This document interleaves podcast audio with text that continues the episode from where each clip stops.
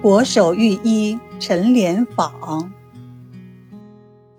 有这样一位老人，名秉君，又号乐于老人。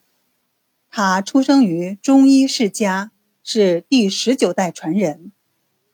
他悬壶于上海，求治者门庭若市。他五次上京为光绪和慈禧看病，当属国手御医。又在光绪和慈禧的斗争里全身而退。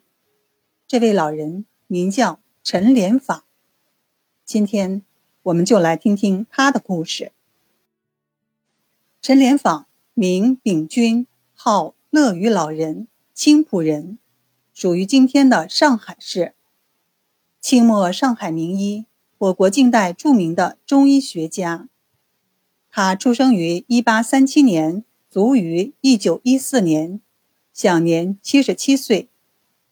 陈家世代业医，到陈连坊已是第十九代。陈连访自幼承继祖业，随祖父陈涛学习，世曾左右，敬德家传。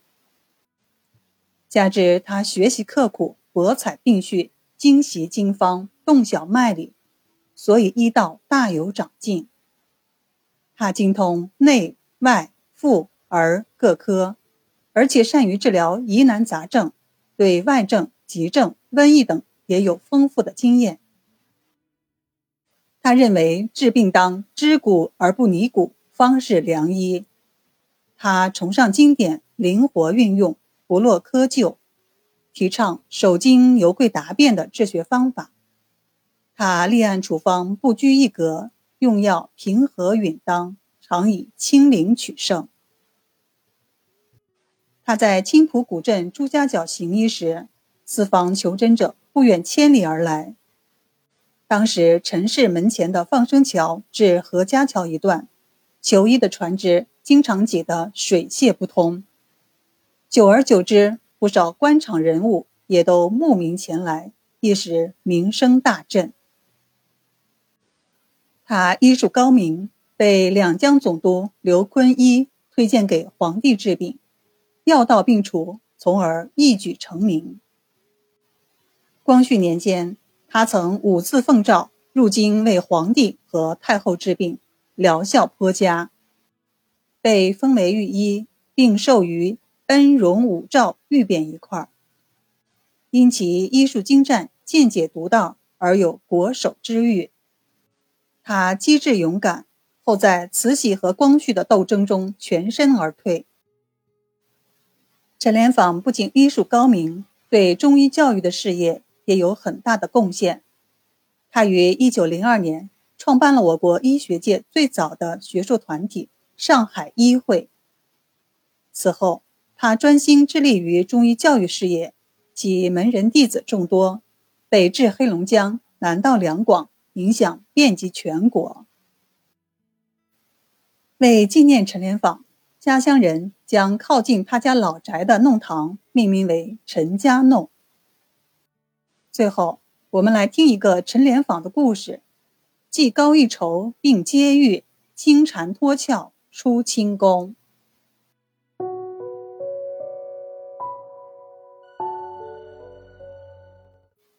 有一次。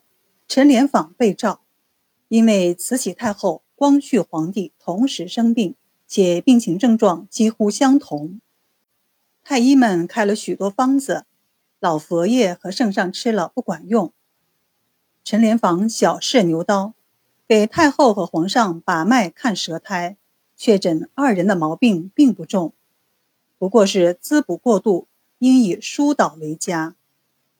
于是。陈连访根据经验伏案正欲开方，忽觉欠妥，手里的笔悬空而住。原来清宫有规矩，开出的药方必由皇上亲自过目。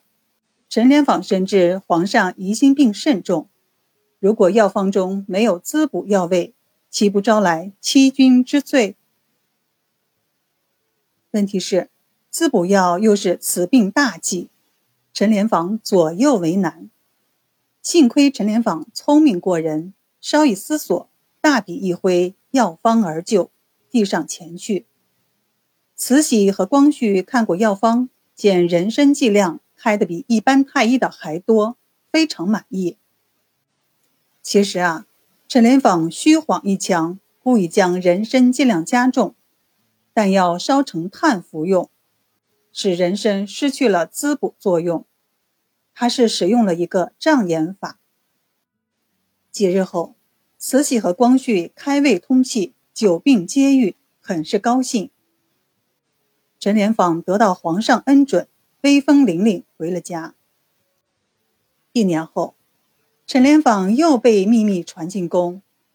那时候，慈禧太后和光绪皇帝矛盾极深，光绪斗不过老佛爷而被软禁。老佛爷一不做二不休，一心要除掉光绪这个心头之患，给陈莲坊下了道密旨，让陈莲坊为光绪看病时做手脚，害死光绪皇帝。陈莲坊接到密旨。急得像热锅上的蚂蚁，他很清楚，以一个臣子身份去谋害皇上，如何下得了手？反之，违旨抗命的后果可想而知。陈莲坊苦思冥想，终于想出了一条两全之计。他不露声色，照样给光绪看病，写了张诊断结果呈给慈禧。诊断上八个大字。好喜女色，至成劳疾。陈莲坊想借这八个字投慈禧所好，废除光绪，另立新君，正是借口。同时也暗示光绪赶快自动退位，免得性命难保。谁知道两头不讨好，慈禧看到这不痛不痒的八个字，面有怒色。好你个胆大的陈莲坊，感情吃了豹子胆！来日必定要除掉你。光绪也不高兴，简直恨之入骨。小小的陈莲坊，明知我连妃子的性命都保不了，竟敢挖苦我，还敢败坏我的名声。待我皇位复出，第一个先要杀掉你陈莲坊。光绪甚至写下了“江南陈莲坊杀杀杀”几个字。